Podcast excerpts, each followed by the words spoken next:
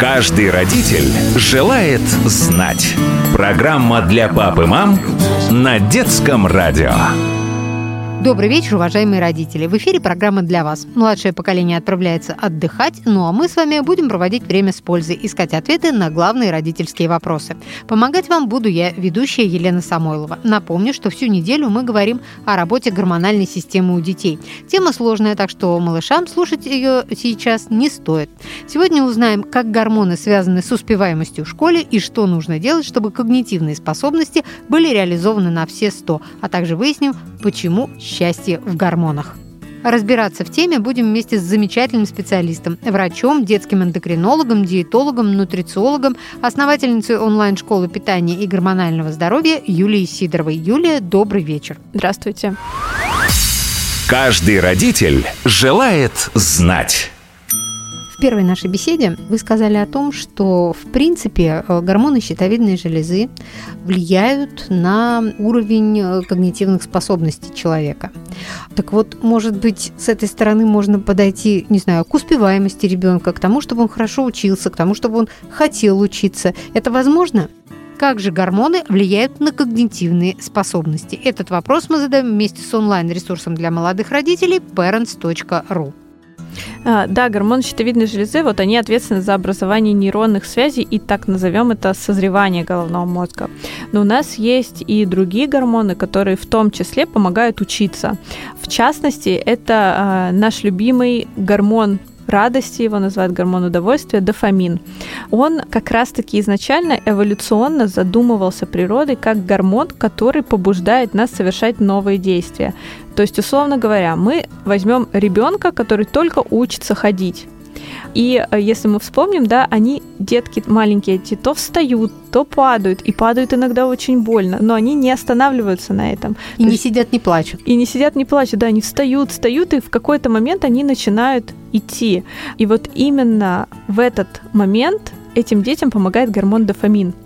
То есть, как на уровне физиологии происходит. Мы совершаем какое-то действие, получаем результат.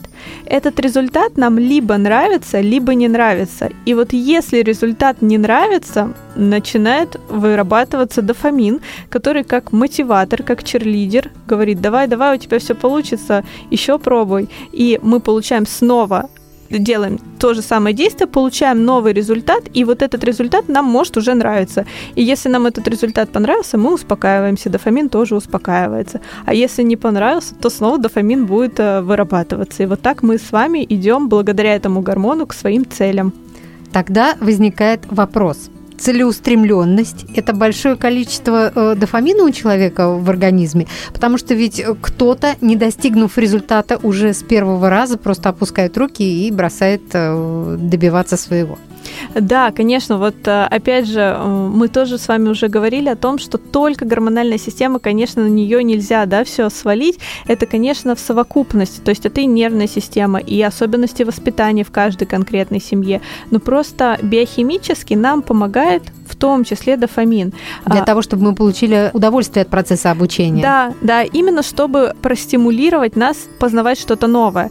Поэтому, если мы хотим, чтобы, например, у нас ребенок достигал каких-то высот в учебе, нам нужно стимулировать его дофамин. А как стимулировать? Есть ошибочное мнение, что чтобы ребенок был умным, э, ему надо нужно... кормить шоколадом. Да, надо кормить шоколадом, надо записать в 5 кружков, загрузить репетиторами, вот пусть целыми днями учится. Но на самом деле у детей в контексте дофамина и в контексте нейронных связей гораздо важнее двигательная активность. Чтобы ребенок бегал, чтобы ребенок лазил, чтобы у него были разные сенсорные импульсы, там песочек, камушки. Вот это будет способствовать в том числе выработке дофамина. И любое новое действие. Ну, то есть, если, например, ребенок у нас ходит 5 лет на хоккей, вот для него это уже не новое действие. А если он в понедельник ходит на хоккей, во вторник на теннис, в среду на йогу, в четверг там просто в тренажерный зал. Это разная активность и разная нагрузка на его головной мозг. И вот новые действия, они стимулируют выработку дофамина. Поэтому если мы видим, что ребенок что-то как-то плохо стал учиться, самый лучший вариант взять его, пойти с ним на выставку, на мастер-класс, показать, какой интересный мир, а дальше уже все сделает гормон дофамин.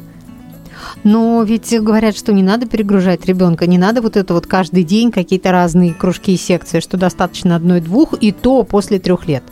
Здесь, опять же, вопрос именно в цели, да, то есть, э, да, конечно, нельзя загружать детей, дети вообще должны играть, но если мы рассматриваем физическую активность не как какой-то момент воспитания мастера спорта или каких-то высоких спортивных высот, а просто как прийти, поиграть в хоккей в качестве интереса, в качестве общения то есть со сверстниками. ребенок получает какое-то удовольствие, пусть это даже просто он вот сегодня поиграл в хоккей с детьми, ледовая хоккейная коробка, да, во дворе дома. Это уже вот новое действие. Да, да, то есть это не то, что мы теперь все там с трех до шести у тебя тренировки по хоккею. Нет, это именно вот игра и взаимодействие со сверстниками и общение, это тоже способствует выработке гормонов. Ребенка нельзя заставлять делать то, что он не хочет. Вот это как раз снижает его мотивацию. Нужно спросить, а что тебе было бы интересно? У каждого ребенка есть какие-то увлечения, просто не всегда родители об этом говорят. Они говорят об этом родителям. И э, вот знаете, я вообще очень люблю тему детского ожирения и работаю с детьми, у которых есть избыточная масса тела. И одним из моментов, когда мы работаем с массой тела, является вот вопрос вот этого дофамина, да, где мы его можем взять. И когда я спрашиваю у детей, а что тебе вообще интересно, что ты любишь, и они там говорят космос или шахматы, или там я бы хотел попробовать походить на растяжку, родители сидят с огромными глазами и говорят, да, да ладно, ты хочешь на шахматы? Ну, то есть у детей на самом деле есть э, потребность, и им что-то интересно. Просто родителю иногда нужно обратить на это фокус своего внимания и прям напрямую спросить, чем бы ты хотел заняться, что тебе было бы интересно, как я тебе в этом могу помочь. И дети, на самом деле, они всегда идут навстречу и всегда говорят, что бы им хотелось попробовать.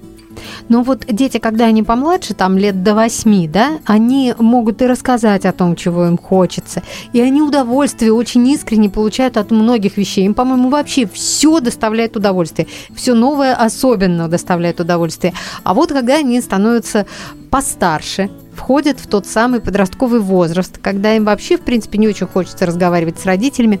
Вот вообще э, гормоны и подростковый возраст, такая модная тема, давайте ее немножечко коснемся.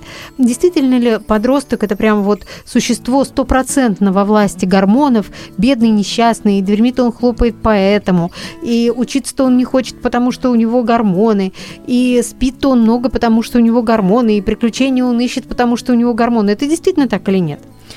Это, конечно, а, больше к разряду мифов, потому что, опять же, не все в нашем организме, к сожалению, наверное, зависит от гормонов, иначе было бы все очень просто. Вообще у нас с вами несколько периодов пубертата. Их на самом деле три. Первый период подросткового созревания происходит внутриутробно. Именно из-за этого у нас формируются гениталии по мужскому или по женскому типу. И поэтому в этот момент у нас нет конфликта с ребенком. Да, в этот момент у нас нет конфликта с ребенком. Второй период, он происходит э, ну, в течение первых двух э, лет жизни, ну, в зависимости, там, мальчик-девочка, у них разные сроки. То есть это тоже, когда происходит созревания эндокринной системы, когда вот гипофиз, самый главный орган, который посылает сигналы всем остальным организмам, он устанавливает связь с яичками или с яичниками в зависимости от пола. И вот третий период пубертата – это как раз вот истинный подростковый период, да, с 8 лет у девочек, с 9 лет у мальчиков. И вот здесь как раз-таки уровень половых гормонов, он возрастает. Ну, то есть, условно говоря, у нас до 8-9 лет жил ребенок, да, у которого последний раз всплеск всплеск половых гормонов был там в год или в два, и, конечно, организм его к этому не привык. Ну, то есть, конечно, какой-то процент влияния на поведение половые гормоны оказывают, но они не такие, что они пришли и все, и начали там агрессию воспитывать, злость в ребенке. Нет, они на самом деле очень хорошие сами по себе. То есть они, например, способствуют а, созреванию префронтальной коры. А что такое префронтальная кора? Это часть в лобной э, доли головного мозга, которая ответственна за силу воли, за мотивацию, мотивацию, за прогнозирование событий, за предсказание результатов. То есть это та часть, которая должна быть у взрослого человека. И вот в подростковом периоде она начинает активно развиваться. То есть это хорошая функция у гормонов. Плюс а, половые гормоны, они способствуют также улучшению окостенения, да, то есть кости становятся крепкими, у мальчиков увеличивается мышечная масса. То есть это тоже хорошая функция. Поэтому э, здесь э, ну, не только гормоны виноваты, у них есть гораздо больше э, полезных полезных функций, нежели каких-то негативных и разрушающих. Ну, просто мы привыкли, что все, что хорошо, это нормально, так и должно быть. А вот если что-то плохое происходит, то мы, родители, в этом не виноваты. Это вот э, гормоны, да? Так что, дорогие товарищи родители, берем ответственность на себя, что это какие-то недостатки нашего воспитания, и не надо все сваливать на гормоны, да?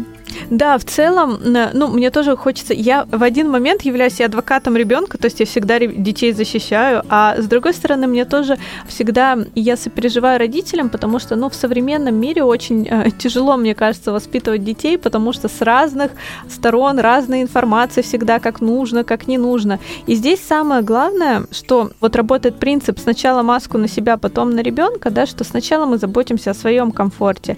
То есть, условно говоря, бесполезно требовать требовать от ребенка, чтобы он был целеустремленный, если у нас этого в жизни нет, если мы проводим выходные только там лежа на диване, смотря телевизор, наш ребенок в таком случае не будет хотеть ничего нового. То есть мы, как родители, должны показывать пример, потому что для детей родители это лучшая реклама. Если хотим, чтобы ребенок был стрессоустойчивым, если мы хотим, чтобы он был ответственным, хотим, чтобы он интересовался много чем, мы должны сами это делать, да, и быть стрессоустойчивыми, и иметь хобби какие-то, иметь время на себя, чтобы вот это транслировать своему ребенку.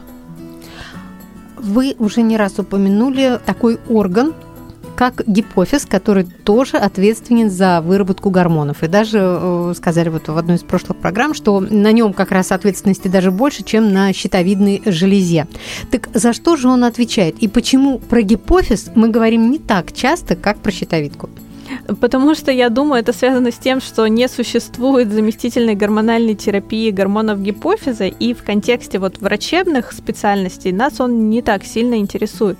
Но вообще, если мы с вами посмотрим на эндокринную систему иерархично, то у нас, э, условно говоря, там есть и президент, и есть губернатор, и вот есть исполнители. И вот президентом является вообще гипоталамус. То есть это часть э, в головном мозге, в которой растворены рецепторы ко всем веществам, которые плавают в нашей крови. Там есть и центр голода, и центр насыщения, и центр температуры, и центр жажды. То есть это вот все, что регулируется нашим поведением. И это такой э, большой центр, который в том числе ответственен и за наши эмоции, например. Дальше вот этот президент, он улавливает какие-то сигналы изменения в крови и посылает сигнал гипофизу, ну то есть губернатору, что надо что-то тебе на местах исправлять.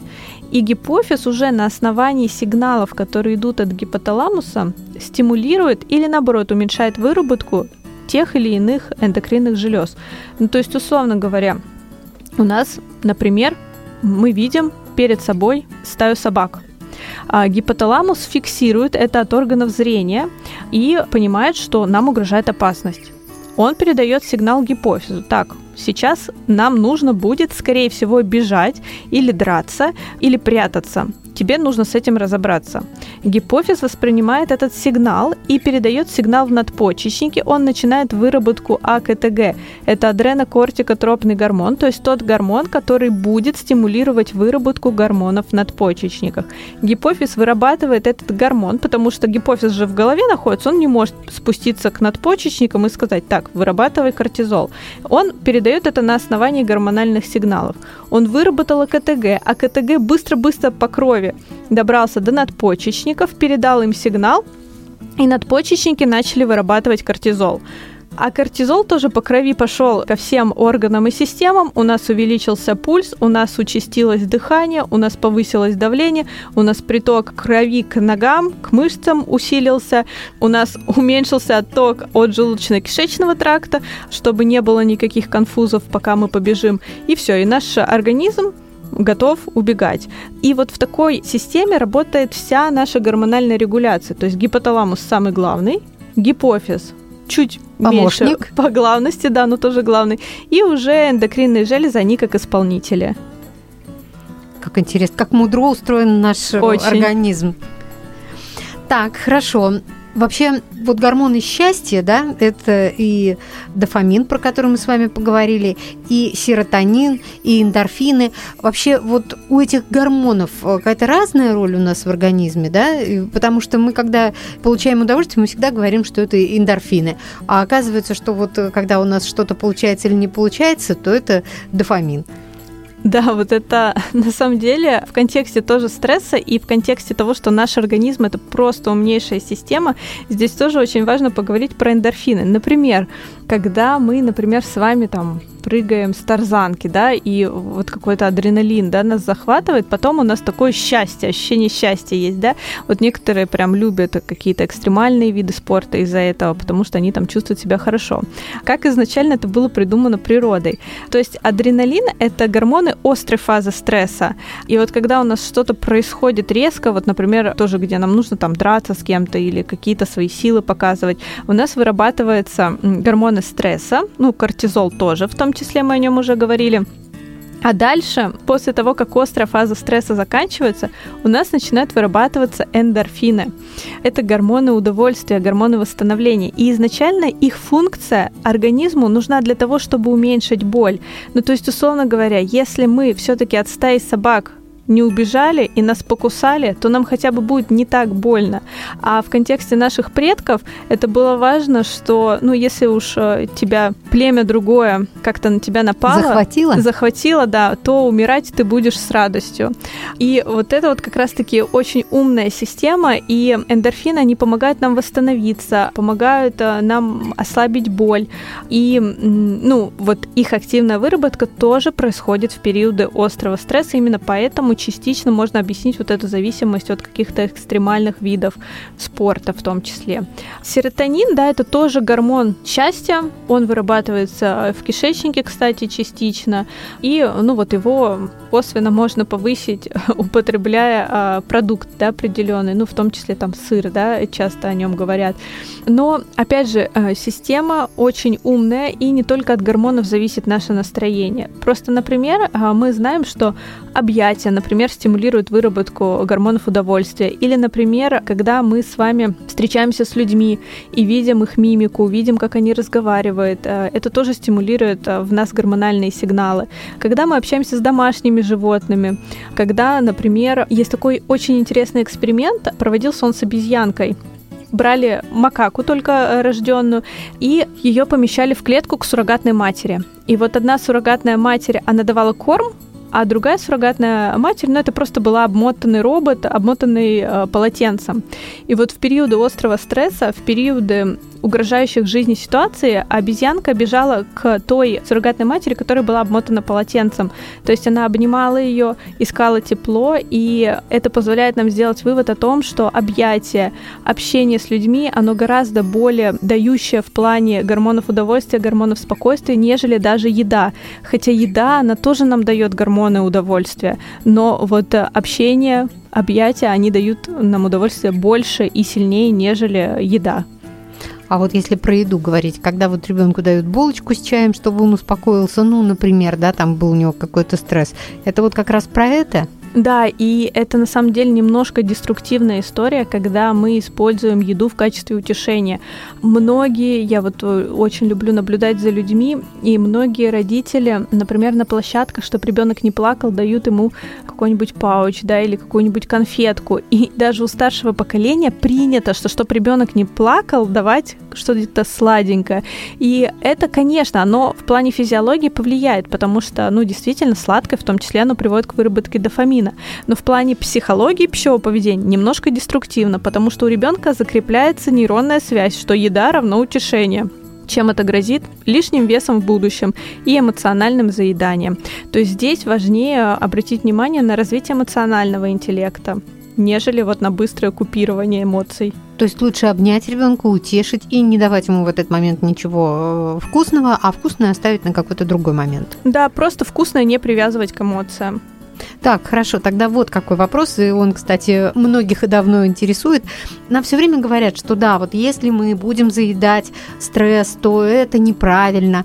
А когда же тогда есть вкусное? Ведь вкусная еда это же удовольствие. Вот как понять, я ем сейчас для удовольствия или я сейчас что-то заедаю? Это очень легко понять. У нас э, есть принципиально два понятия. Есть голод, а есть аппетит. Что такое голод? Это когда мы с вами Можем чувствуем... съесть все, что угодно. Да, сигналы. То есть мы чувствуем, что у нас живот пустой, что сосет под ложечкой, как-то даже тошнота подступает, какие-то мы слабенькие стали. А аппетит – это желание что-то поесть. Обычно аппетит возникает у взрослых во второй половине дня. Ну, у детей, кстати, тоже. То есть хочется что-то вкусненькое, по холодильнику ходишь, смотришь, не появилось ли там что-нибудь. И э, даже есть э, ну, такая шутка, что вот в аппетит, даже если ничего дома сладкого нет, а вот стоит старое бабушкино варенье, вот оно тоже подойдет в период аппетита. То есть там удовлетворяет даже какой-то маленький кусочек вот что-то, чтобы нам сделать э, поспокойнее, полегче. И здесь, опять же, у нас нету запрета на то, что там нельзя есть сладкое ни в коем случае. Да можно. А вопрос просто, когда мы это делаем? Мы это делаем, потому что вот мы испытываем сейчас вот мы видим красивый десерт, да, хотелось поесть. И это вот одна история. И, а, как правило, это идет после основного приема пищи, ну или вместе с этим основным приемом пищи. Либо это тогда, когда у нас был стрессовый день, когда мы сейчас с кем-то поругались, когда вот мы чувствуем, что нужно что-то съесть, чтобы вот удовлетворить себя, да, вот когда мы испытываем аппетит, тогда лучше сладкое не есть, потому что, опять же, мы формируем устойчивую нейронную связь. Здесь лучше дать себе 20 минут, успокоиться и понять, а хочу ли я сейчас все-таки этот тортик есть или не хочу. 20 минут это вот э, время, пока живет наша эмоция. То есть на таких бурных эмоциях, когда был тяжелый стресс, когда есть недостып, когда есть какие-то события, которые вывели из равновесия, лучше ничего сладкого не есть. Так, хорошо. Ну вот мы с вами немножко поговорили о сладком. Тогда давайте поподробнее. Вообще, каковы причины тяги к сладкому? Если мы сейчас залезем в интернет и наберем причины тяги к сладкому, скорее всего, первое это будет инсулинорезистентность. Но это абсолютно недостоверная информация, не научная. И у тяги к сладкому, вот именно тяга, что я не могу без сладкого, как правило, имеются психологические причины. Если мы будем говорить на уровне физиологии, то почему ребенок может постоянно хотеть сладкого? Потому что он не добирает углеводов из еды. То есть у него не сбалансированный рацион, у него нет режима питания, у него постоянные кусочничества. Это тоже может способствовать тяге к сладкому, потому что, ну, все-таки сладкое это глюкоза, а глюкоза это единственный источник энергии для детей. И если у ребенка, например, нету медленных углеводов, макарон, круп, то он будет э, с большей вероятностью хотеть что-то сладкое. Также, если мы будем э, глубже э, разбираться в рационе, то у детей тягой к сладкому может являться несбалансированность рациона. Например, отсутствует клетчатка в рационе. Ну, то есть ребенок ест там только котлеты и какой-то гарнир, а фрукты, овощи, ягоды видит там только по праздникам. Дети должны есть клетчатку. И, кстати, если мы говорим про клетчатку и когнитивные способности, и умственные успехи, то в том числе достаточное употребление клетчатки, оно способствует более успешным результатам в школе. Поэтому клетчатка обязательно должна быть у ребенка. То есть предлагайте овощи абсолютно всегда. А достаточное количество клетчатки это сколько? Сколько нужно съесть морковки, чтобы получить пятерку по математике? Здесь, опять же, у каждого возраста по-разному. Мы можем с вами ориентироваться, что давать в каждый прием пищи половину тарелки овощей. Каждый родитель желает знать. Незаметно время нашей программы подошло к концу. Мы делаем паузу и в следующий раз снова встретимся с нашим экспертом, врачом, детским эндокринологом, диетологом, нутрициологом, автором книги «Гармоничный ребенок. Рекомендации от практикующего врача, детского эндокринолога» Юлией Сидоровой. Продолжим разговор о работе эндокринной системы у детей и узнаем, можно ли уменьшить тягу ребенка к сладкому, если чаще давать ему на обед рыбу. А также поговорим о том, стоит ли давать ребенку всевозможные витамины без консультации с врачом. На сегодня я, Елена Самойлова, прощаюсь. Если у вас есть вопросы, касающиеся воспитания и здоровья детей, оставляйте их на страничке нашей программы на сайте детифм.ру. Кстати, там же вы можете еще раз переслушать все выпуски нашей программы, которые уже были в эфире. Более того, послушать этот и другие выпуски программы «Каждый родитель желает знать» можно в любое время на популярных подкаст-платформах. Просто заходите в Apple подкасты, подкасты ВКонтакте или Яндекс Музыку, пишите в поиске «Каждый родитель желает знать» и слушайте. Не забудьте подписаться на подкаст, чтобы не пропустить новые выпуски. И помните, что детское радио можно слушать вместе с ребенком практически везде. Мы всегда рядом с вами, не только в эфире, в телефоне, в автомобиле, но и дома, в умной колонке. Просто скажите своей умной колонке «Включи детское радио» и слушайте нас, когда захотите. Друзья, до встречи, всем хорошего вечера. Каждый родитель желает знать. Каждый родитель желает знать. Программа для пап и мам на детском радио.